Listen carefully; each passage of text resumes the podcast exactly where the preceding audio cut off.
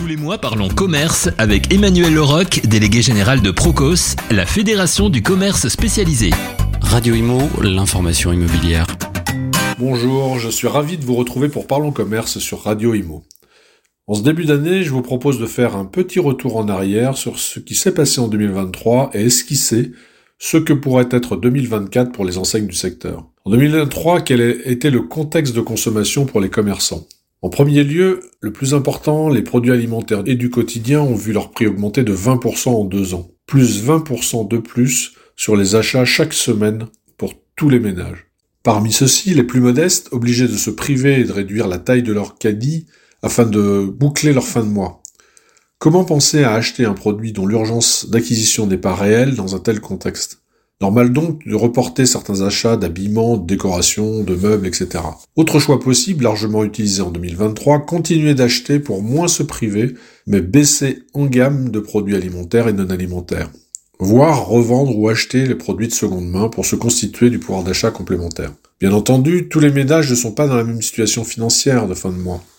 Les achats quotidiens ne pèsent pas le même poids dans les budgets des ménages en fonction de leurs moyens. Mais cette longue, forte et très médiatisée augmentation des prix alimentaires a angoissé tout le monde et a généré des changements de comportement, y compris chez les ménages plus aisés. Les ménages ont eu peur, la confiance déjà faible s'est encore dégradée, le taux d'épargne a augmenté et les achats non urgents ont été repoussés. Pour comprendre l'état d'esprit des ménages, il faut y ajouter le coût du carburant, mais aussi la pression sociétale en faveur de l'achat d'un véhicule électrique alors qu'on n'en a pas les moyens.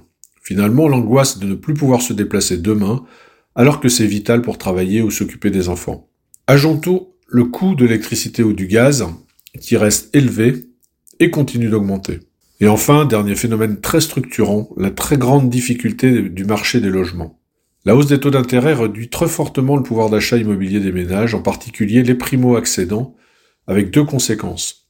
Le marché de la construction s'est écroulé, d'une part, et le marché des logements en location s'est également bloqué puisqu'il y a beaucoup moins de ménages à déménager et à quitter leur logement loué. Or, le marché du logement est l'un des gros moteurs des ventes dans l'équipement de la maison, le bricolage, l'électroménager ou l'équipement de la cuisine par exemple. 2023 a été l'année de l'accélération des défaillances d'enseignes avec de nouvelles mises en redressement, principalement dans le secteur de l'habillement, mais également de l'équipement de la maison. Fin 2023, Procos a annoncé une légère hausse des chiffres d'affaires des magasins de 3,5%, mais avec des différences sectorielles très fortes. Chaussures, habillements, mais aussi équipements de la maison et le sport, pour la première fois depuis longtemps, sont en baisse. Au-delà de chiffres d'affaires sous tension, il faut comprendre que la baisse des chiffres d'affaires a été réduite par une hausse des prix de vente qui ont cru de l'ordre de 3 à 4% dans ces secteurs. En fait, 2023 a été une année de forte baisse des volumes de produits vendus. Bien sûr, il y a également des entreprises ou des secteurs qui ont des évolutions plus favorables, telles que la parfumerie ou le discount, par exemple. Problème, pendant la même période, beaucoup de coûts d'exploitation ont continué d'augmenter, et la hausse des prix de vente ne couvre pas ces augmentations telles que celles des loyers, par exemple. La seule indexation a fait augmenter les loyers des magasins de 6% en 2023, aussi bien pour les entreprises qui allaient mal que celles qui vont mieux. Et cela continue puisque la hausse de 2024 sera de 6 à 7%, donc 12 à 13% d'augmentation en deux ans. Mathématiquement, baisse d'activité et hausse des loyers et des salaires, le cocktail ne pouvait que mettre à genoux les enseignes les plus fragilisées par plusieurs crises majeures telles que les gilets jaunes ou la Covid. Finalement, vu l'ampleur des chocs, cela aurait pu être pire.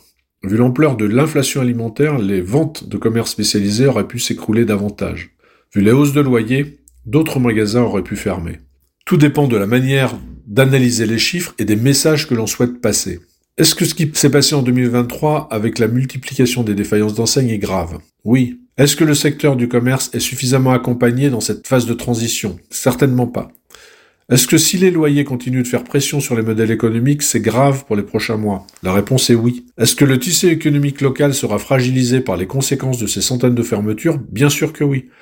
Et pas seulement à cause des lots Covid, mais parce que l'attractivité, l'intérêt pour le consommateur de s'y rendre baissera et fragilisera les autres commerçants autour. Est-ce que cela peut continuer? Bien sûr que oui. Si la consommation non alimentaire devrait être meilleure en 2024, certains éléments resteront difficiles. Pour n'en citer que quelques-uns, pour l'équipement de la maison par exemple, l'écroulement de la construction et des achats de logements est un facteur négatif fort. Les consommateurs dont la confiance est très basse risquent de mettre du temps à retrouver cette confiance en l'avenir qui booste la consommation.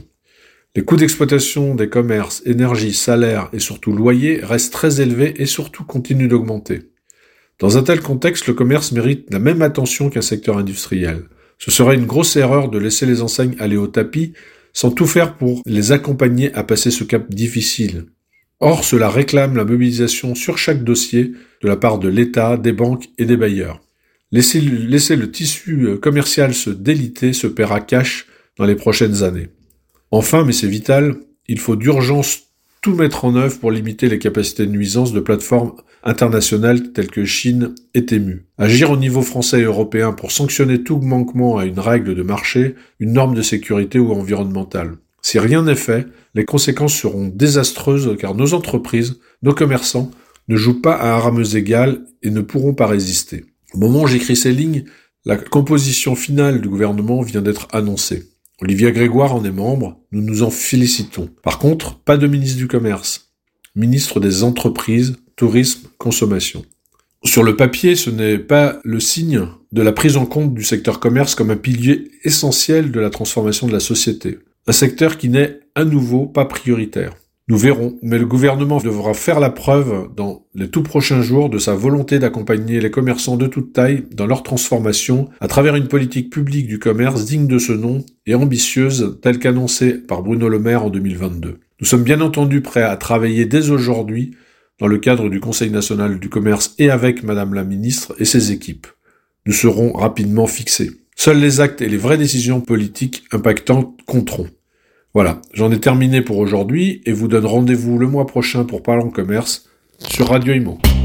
Parlons Commerce avec Emmanuel Leroc, délégué général de Procos. Procos, fédération du commerce spécialisé, accompagne 265 enseignes dans le développement et la transformation de leur réseau. Radio Imo, l'information immobilière.